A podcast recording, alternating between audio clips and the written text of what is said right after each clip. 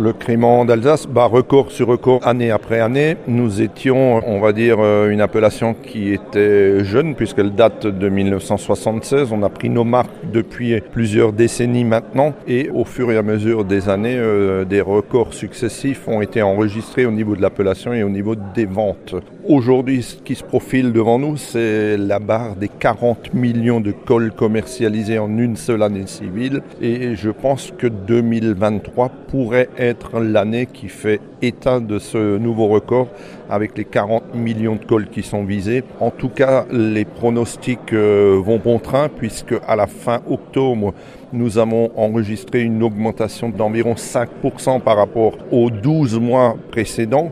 C'est-à-dire qu'à la fin octobre, nous avons vendu 38,8 millions de cols de bouteilles de crément d'Alsace. Il nous reste donc deux mois particulièrement importants, les mois de novembre et le mois de décembre. Nous attendons bien sûr les chiffres avec impatience pour le mois de novembre et nous pensons qu'au vu du contexte et de ce rapport qualité-prix qui est particulièrement important cette année, que le crément d'Alsace va être la référence des bulles au niveau national pour permettre justement d'atteindre ce chiffre de 40 millions de bouteilles. Effectivement, la qualité ne cesse de croître. Nous continuons à faire des efforts sur chacun des domaines, dans la production, dans l'élaboration. Nous avons en 2023 une superbe récolte, tant en quantité qu'en qualité, mais malheureusement ces vins ne seront disponibles que dans deux ans pour Noël 2025. En attendant, nous avons encore des stocks parce que nous avons eu euh, deux années qui nous ont permis d'atteindre des records de commercialisation il y a deux et trois ans. Donc aujourd'hui, ces bouteilles sont disponibles pour être mises sur le marché. Donc tous les indicateurs sont au vert pour permettre d'avoir euh, des records de commercialisation